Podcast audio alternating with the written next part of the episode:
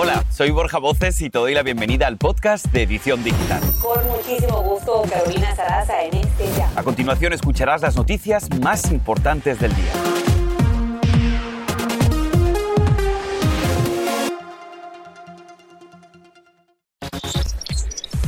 Cifra devastadora, más de 800 mil muertos por COVID aquí en Estados Unidos. Al mismo tiempo, cientos de estudiantes de una conocida universidad se contagian de coronavirus. Pero, ¿qué pasó? Te explicamos. Visita presidencial. Biden recorre las zonas afectadas por la mortal cadena de tornados en Kentucky.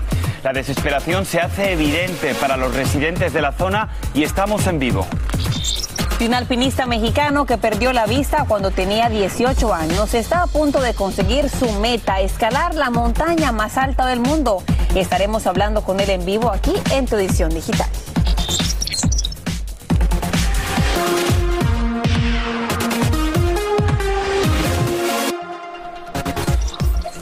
Hola, ¿qué tal? Muy buenas tardes. Te damos la bienvenida a tu edición digital. Hoy es miércoles 15 de diciembre y te saludamos, por supuesto, con muchísimo gusto, como cada día, Carolina Sarasa y un servidor. Yo soy Borja Voces. Gracias por acompañarnos. Y comenzamos, Borja, con algo que nunca nadie imaginó. Estados Unidos supera la escalofriante cifra de 800 mil muertes por COVID. Y no solamente esto, se teme que lleguemos a un millón. Esto ante la enorme cantidad de gente que no se ha vacunado y que seguramente estará reunida durante esta Navidad y fin de año. Para darte una idea, esta cantidad, 800 mil, es la población conjunta de Atlanta y St. Louis. Y cuando alguien te diga la pandemia ya se acabó, puedes responderles, 1.200 personas están perdiendo la vida a diario por COVID. Esta cifra supera la cantidad de muertes por el VIH durante las últimas cuatro décadas. A diario se reportan aproximadamente 100.000 nuevos casos. Y hay alarma en la Universidad de Cornell en Ithaca, Nueva York. Se reportan 903 casos de COVID en estudiantes y un gran porcentaje precisamente con la variante Omicron, esto pese a estar totalmente vacunados. Ante la situación, la universidad, que tiene casi 26.000 estudiantes, cerró sus puertas. Los exámenes finales estaban programados hasta el 18 de diciembre. Y la NFL enfrenta su segunda temporada con tremendo brote de COVID. En total, 37 jugadores dieron positivo el lunes y el martes 25 más. Y se teme que esta ola siga. El receptor de los Rams de Los Ángeles, Odell Beckham Jr., es uno de ellos. Los vacunados infectados deben aislarse y solamente podrán regresar presentando una prueba negativa 24 horas antes. Y mucha atención a los habitantes de California, porque a partir de hoy hasta el 15 de enero tendrán que usar máscara cuando asistan a sitios públicos cubiertos. Esto en momentos en que el Distrito Escolar de Los Ángeles ha pospuesto la aplicación del mandato de vacunación para estudiantes hasta el próximo otoño, que será precisamente cuando comience el año escolar.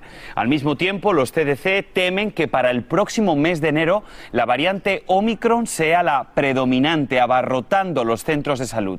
Ante lo que piden una vez más que nos vacunemos con la tercera dosis si es que aún no lo hemos hecho. Importante recomendación. Mientras tanto, el presidente Joe Biden visita Mayfield, el epicentro de la tragedia en Kentucky. Durante su recorrido, estará evaluando los daños que han dejado a su paso los fuertes tornados. Ya son cinco días de intenso trabajo de recuperación.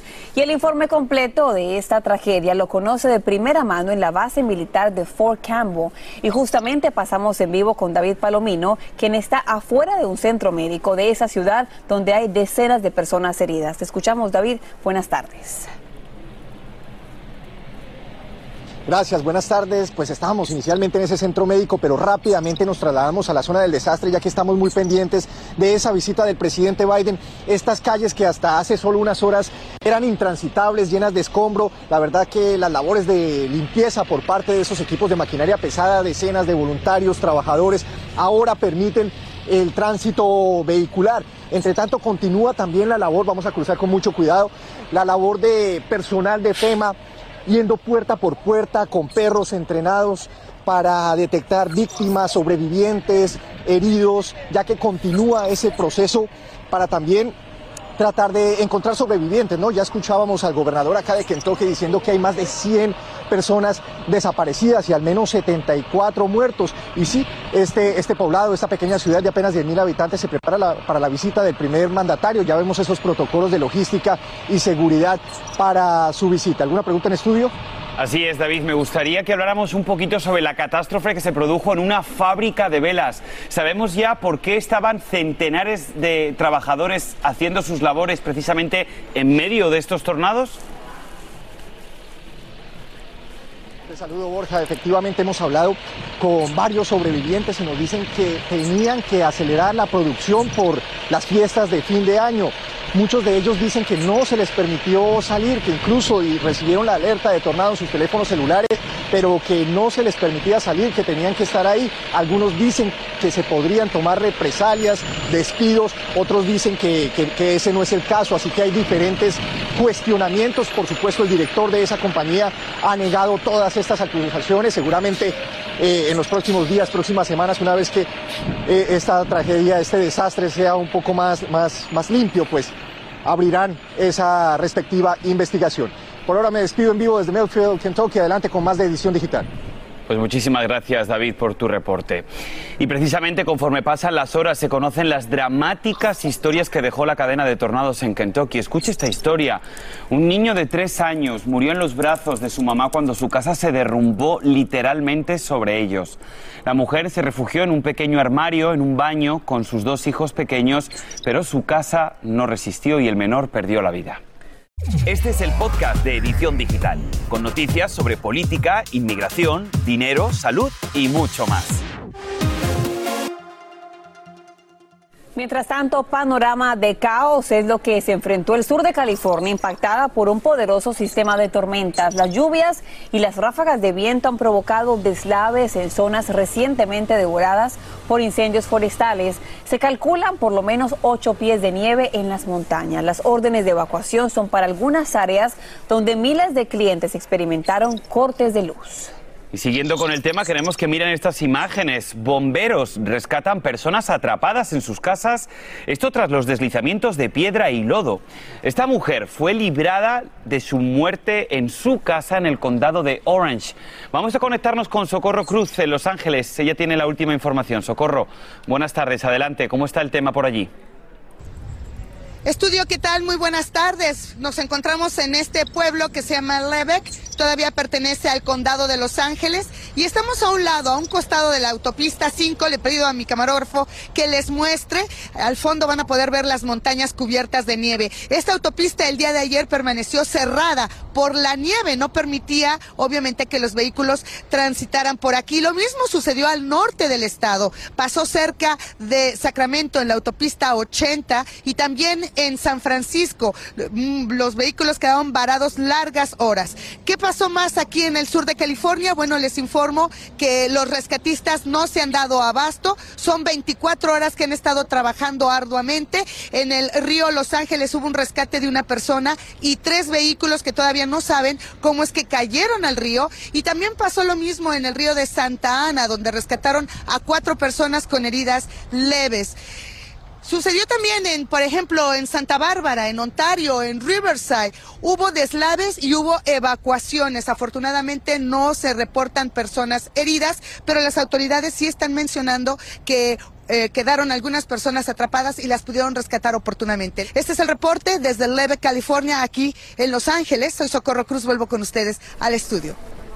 Y nos quedamos justamente en California, Socorro, gracias. Y este, como decíamos, una primera gran nevada justamente allí. Lluvias torrenciales con fuertes inundaciones es parte de ese panorama para estos días en ese estado. Pero es normal que esto ocurra en esta época del año y nos acompaña el jefe de meteorología de Univisión, Albert Martínez, seguramente con la respuesta y una mega explicación. Albert, cuidado con el frío, con la nieve. Ahora lo verás porque vamos a hacer nevar acá para ver cuánta nieve tenemos ahora en Estados Unidos. Es algo excepcional han adelantado un poquito estas grandes nevadas. Tenemos una cuarta parte de Estados Unidos, como podéis ver, blanco, sobre todo la nieve en California, en Idaho, en las Dakotas en el norte del país. Eso sí, hay más nieve en camino. Fijaros estas imágenes impresionantes desde Big Bear en California, donde veíamos la represa, en este caso blanca, y es que los acumulados son increíbles, 76 pulgadas. Eso son más de 6 pies. Yo no llego a los 6 pies, sí que la nieve por aquí arriba, 60 pulgadas en Dodge, en Sierra Snow, 55 pulgadas en tan solo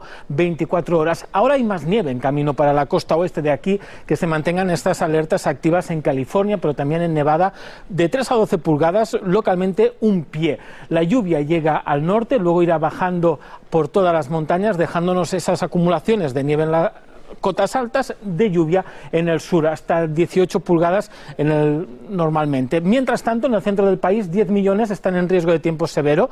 En Iowa, el mismo sistema que nos ha dejado la nieve se mueve hacia allí, ha pasado por Colorado con vientos muy intensos y llegará esta noche a Kansas City, Sioux, a City y también a Chicago. Así que noche complicada en la que los tornados podrían ser los protagonistas. Y en esos estados no suelen ver casi ninguno en diciembre. Borja Carolina.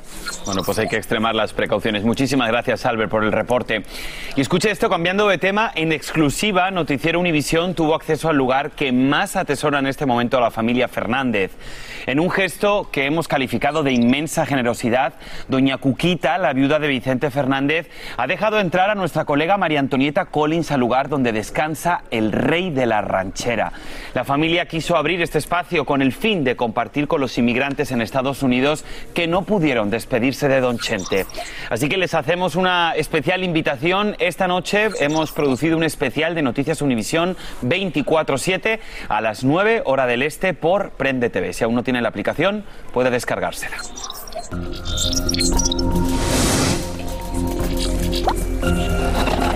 Y atención padres de familia a revisar sus cuentas de banco. Hoy mismo debe saber que hoy llega el sexto y potencialmente último pago del programa Child Tax Credit. En manos del Congreso está redefinir antes de que termine el año la suerte de esta ayuda para millones de niños que se podrían quedar sin cheques adicionales para el 2022. Una ayuda, Borja, que sin duda es muy buena, especialmente ahora que ya se acaba el año. Así es, vamos a hacer una corta pausa y al regresar te vamos a mostrar unas imágenes terribles. El video en el momento en el que un hombre agrede a otra mujer en el metro de Nueva York. La ola de violencia en este metro es imparable. Tenemos los detalles. Además, el actor Ben Affleck desata tremenda controversia en redes. Te diremos a quién acusa de su adicción al alcohol aquí en tu edición digital. Y ahora regresamos con el podcast de Edición Digital con las principales noticias del día.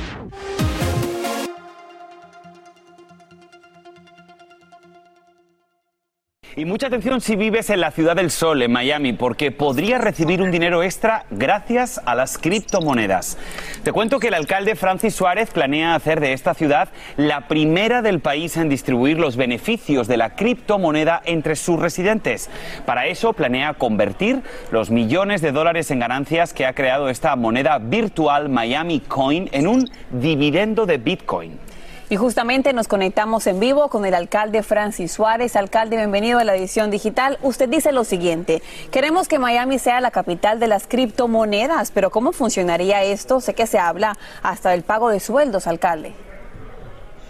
Bueno, ya hemos logrado eh, que dos empleados, incluyéndome a mí, eh, se han pagado en criptomoneda utilizando una aplicación que se llama Strike.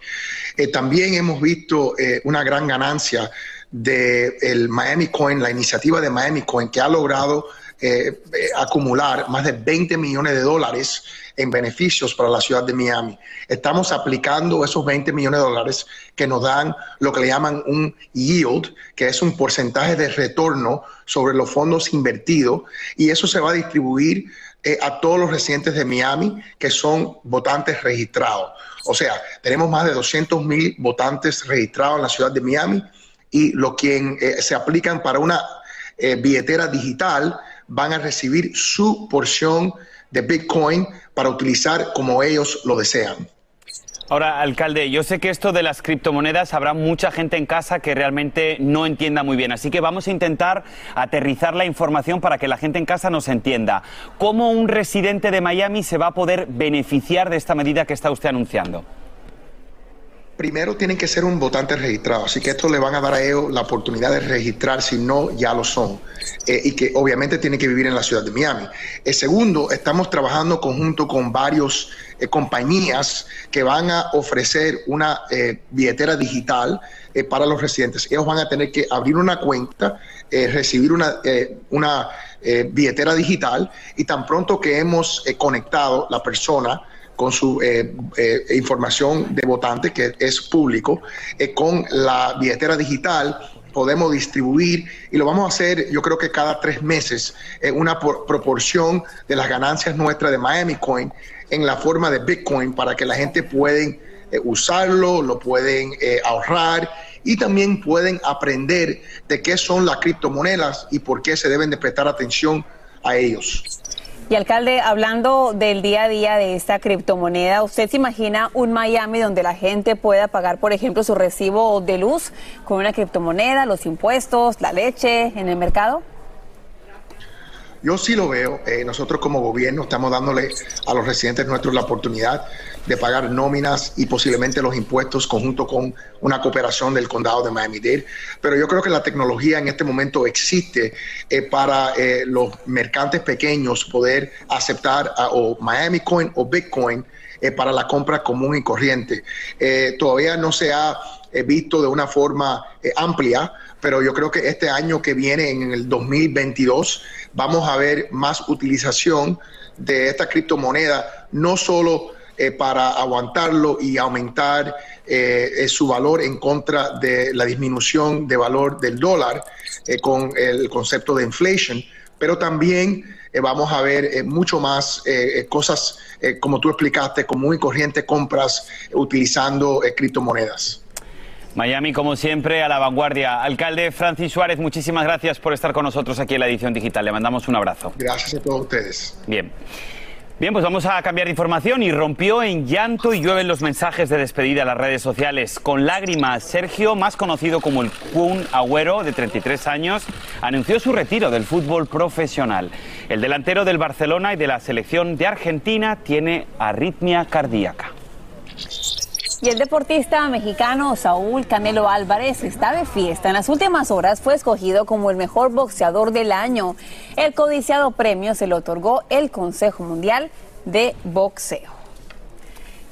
Y esta historia seguramente la viste esta mañana en redes sociales. El conocido actor Ben Affleck que está provocando controversia en redes. Y cómo no, señores, durante una entrevista culpó a su ex esposa Jennifer Garner por su problema con el alcohol. Andrea León está viendo paso a paso lo que se dice en redes y nos cuenta más. Andreita.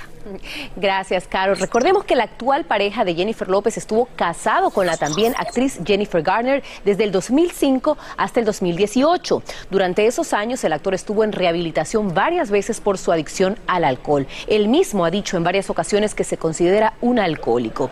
Durante una entrevista ahora dijo que probablemente seguiría bebiendo si estuviera todavía casado con Garner.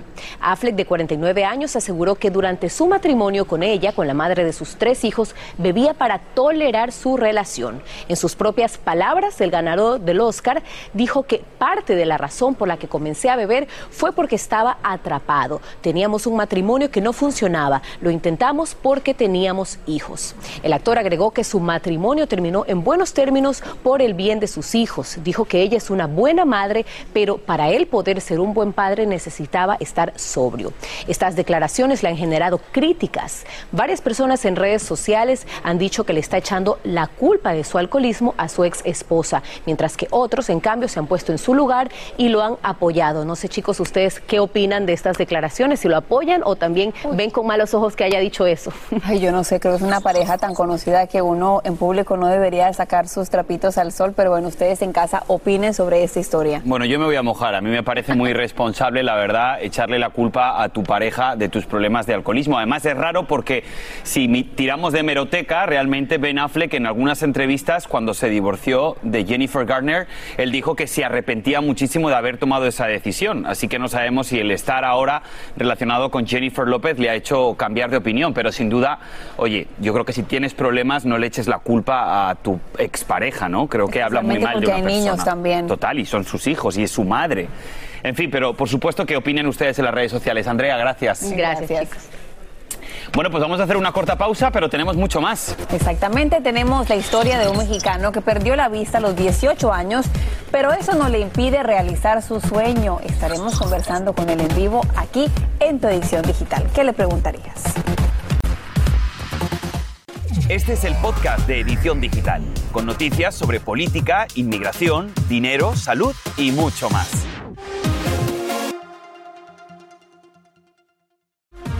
Y seguimos en vivo con todos ustedes aquí en su edición digital y hoy para nuestro miércoles de sabiduría les tenemos la inspiradora historia de Rafael Jaime, un alpinista mexicano que perdió la vista cuando tenía 18 años, pero que asegura que su discapacidad no ha sido un obstáculo para llegar a las más altas cumbres. Una historia que no se pueden perder y precisamente le damos la bienvenida con mucho cariño a Rafael a la edición digital. Rafael, muchísimas gracias por estar con nosotros. Cuéntanos, por favor, ¿por qué decides asumir ahora este nuevo desafío dentro de tu carrera y vas a escalar la montaña más alta del mundo?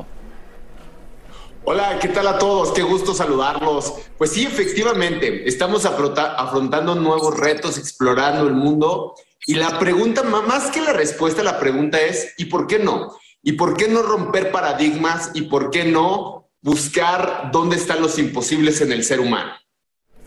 Y Rafa, ¿cómo te preparas física y mentalmente para escalar la montaña más alta del mundo, el Everest?